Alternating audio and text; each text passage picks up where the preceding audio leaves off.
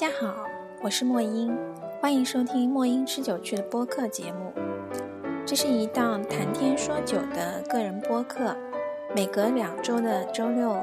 在荔枝 FM、喜马拉雅还有网易云音乐进行更新。嗯，今天这个第三期播客呢，主题是在金泽遇到一家理想的酒馆。这里的金泽指的是日本石川县的金泽，呃，也就是所谓加贺百万石的中心地带。可能有看过前田利家相关资料，或者是利家与松的人呢，就会比较熟悉那一带。在战国的历史当中，前田利家是一个非常重要的武将，而且，嗯，就是如果没有前田利家的去世，可能也就没有后来德川家康的天下。正因为丽家是曾经他的那个武战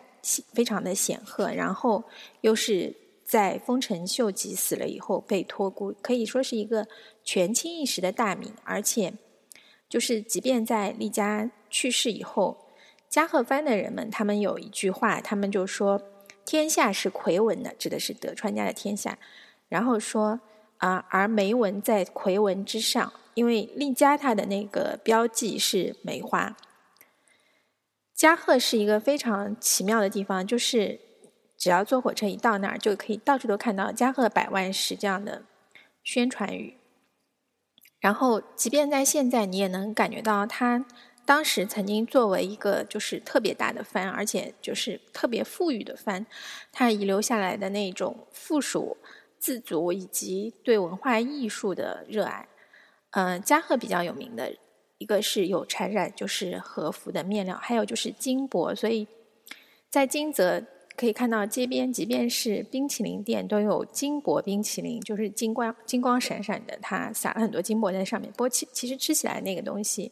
味道和正常的冰淇淋也没有什么区别。那其实。这一次旅行的契机，嗯，很不好意思，可以说某种意义上的追星，因为我我是去看两场话剧到东京，一个是小栗旬的《Red》，然后还有一个是村上春树原作，然后全川信雄导演的《海边的卡夫卡》。嗯，关于这两个话剧呢，我回头会在微信公众号“墨音持久区”里面来进一步的讲一下，因为光是口头可能没有文字能表达的那么透彻。嗯，然后，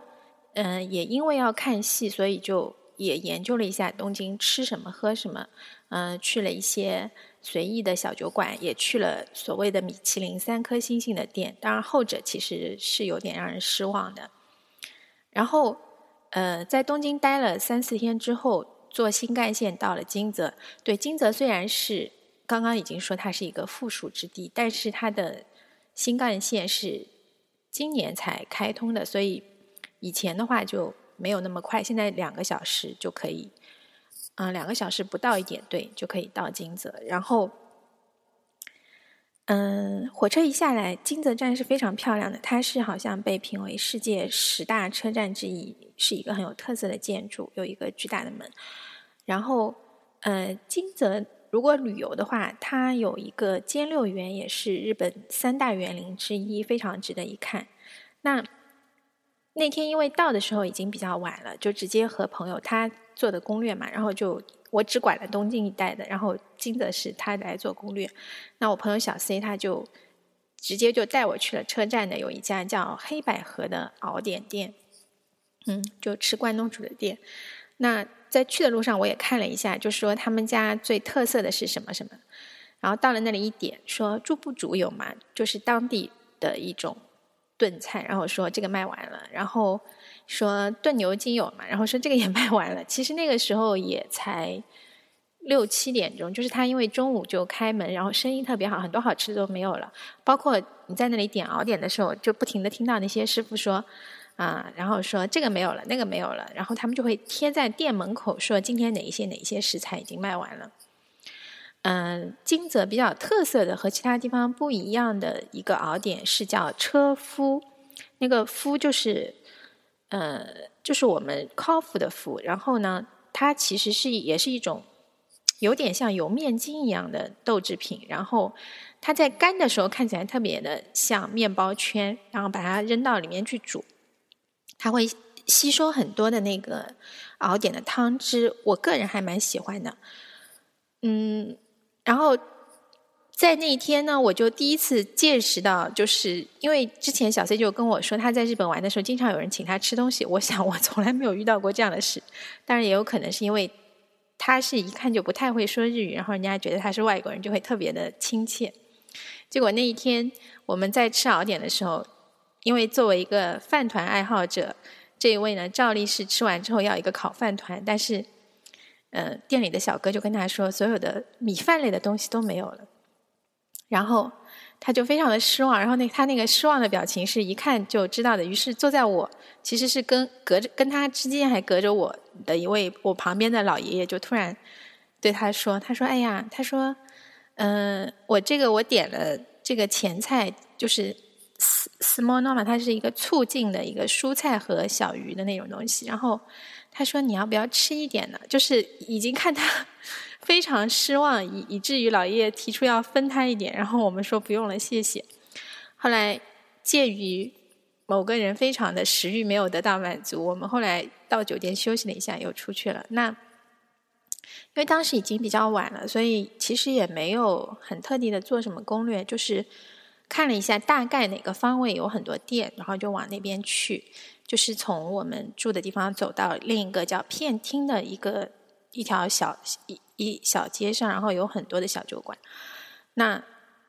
那就像我之前在公众号也写的，那天真的是完全是因为听到一个喝醉的女孩子在门口大喊了一声，说这家真的是好吃到死。她用日语喊的，我听到，然后就就跟着走进去，然后那一家店。嗯，名字叫莲家莲花的莲，他们家就是比较特别的是有很多藕的那个菜，然后一坐下来，他送过来的那个就是日本的小店都会有藕托西，就是其实中国很多餐馆也会有嘛，就是你一坐下来就有两个小前菜，啊，有的时候是一个，有的两个，然后在国内这个经常也是要收费的，其实日本也是的。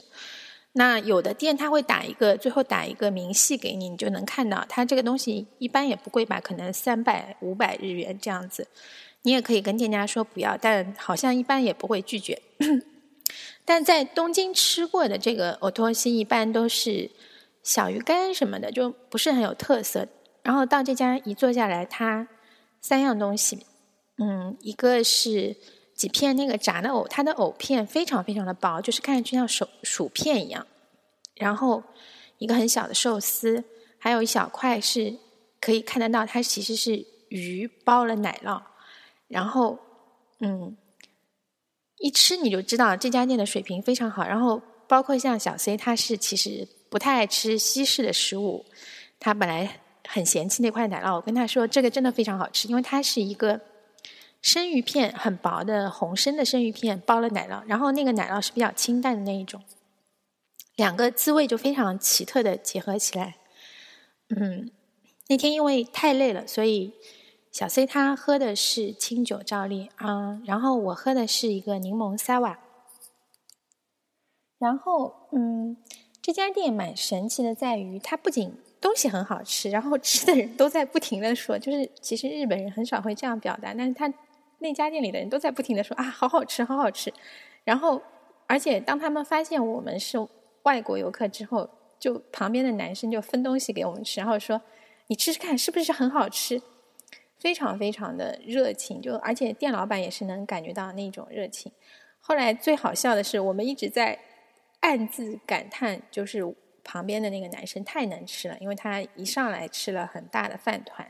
然后又吃这个菜吃那个菜，每一份都很大。然后我们一边在那里笑，他一边自己点了一个。他他们家有一个就是嗯三个菜的 set，就是等于是当地比较著名的一些菜，包括我之前想吃没有吃到的猪部煮。猪部煮呢，里面会有一一点点鸭肉。其实可能日本人会觉得鸭肉还是比较珍贵的食材，嗯，但对我来说比较好吃的是它，它跟鸭肉一起煮完之后的那些蔬菜，就是有蘑菇。呃，有芋头，然后还有年糕。那个年糕完全的吸收了汤汁，它是做了一点点勾芡，稍微加了一点点醋，那个勾芡里面，但是你不会觉得它是一个糖醋的做法。嗯，那个还蛮好吃的。然后还有烤的猴黑，猴黑是在整个金泽都能吃到的一种比较好的鱼。嗯，然后就是我们在这里慢慢吃喝酒的时候。其实旁边男生已经飞快的吃了一堆的菜，然后等到呃住部主上来，我们也觉得第一分量也有点多，第二人家又很热情的请你吃了那么多，就也分了他一点。然后过了一会儿，他试图跟小 C 聊天，然后发现他不是很很能讲日语，然后就越过他来对我说：“他说你朋友一直在吃。” 就是当时突然意识到我们。在心里面说他一直在吃，他在心里也是在说：“哎呀，旁边这个女生一直在吃。”所以还蛮搞笑的。当时那个情况，我我我是已经笑到几乎不能把这句话翻译过去。好，这是随便去的一家小酒馆，就是这样的。然后第二天呢，去了一家，嗯，就是之前在去连家的路上看到，但是没有开门的，据说有很多很多日本酒的店，嗯。日本的厨师就是以我看到的大多数还是男性，但这家店叫 Deco 的这家清酒的小酒馆呢，啊，一进去我就觉得，哎，这就是我理想的酒馆。第一，它的整个格局呢介于酒馆和咖啡馆之间，它有一个吧台，有一些桌子，但是装饰比较西化。然后呢，里面从做菜的人到服务生全是女生，穿黑 T 恤，然后都非常的酷，嗯。那个做菜的女生呢，就是看上去是那种化妆，然后不太像，就是有点嬉皮的风格，不太像一个很好的厨师。但是她做出来的菜又非常的让人惊艳，因为一坐下去，她拿过来的 o t o s 是一个他们的招牌沙拉，然后这个沙拉里面有有蔬菜，有素面，对，是面条。然后，嗯，它的沙拉汁里面放了有柑橘类的醋。于是它的那个整个调味就非常的好。然后我以前一直是觉得日本人把那个意面什么都做成沙拉，其实是蛮奇怪的。但是吃它这个就觉得非常的合适，而且马上你就会很想喝酒。它的小黑板上写了很多很多的清酒，有金泽当地的，也有呃，就是日本其他地方的很多好酒。然后坐在我右边的男孩子其实已经。看他面前的杯子就知道，他其实已经喝了好一会儿了。然后他看到我们一上来就点日本酒，就很轻声的对老板说：“哎呀，他说看起来很喜欢日本酒啊，这些人。因为日本人的习惯是坐下来先点一杯啤酒，然后他们喝的顺序是啤酒，然后日本酒，然后如果还想再喝，可能他继续日本酒，或者他用一个烧酒来作为结束。他就是有一个。”酒精度从弱到强这样的喝法，而且这样的话，你口感上面不会觉得就是你喝了烈的再回来喝淡的就没有味道。嗯，那天在那家店呢，印象特别深刻的是它的一个煮梅贝是一种螺，然后它就是其实也就是用一个电磁炉在那里炖着，然后炖到差不多，他就把它所有的螺都放到一个大碗里，就放在吧台上，所有的人都能看到。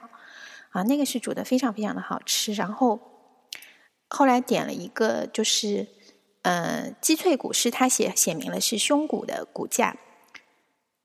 因为这家店其实是没有呃，你肉眼看过去是，其他有烤炉，但是你一眼看过去是没有烤炉的。然后他做这个骨架的时候，其实他用的只是一个中式的炒锅，他等于就开小火在那里慢慢的烘焙，然后就这样焙出来的，然后。调味也非常的简单，就是一点盐和黑胡椒，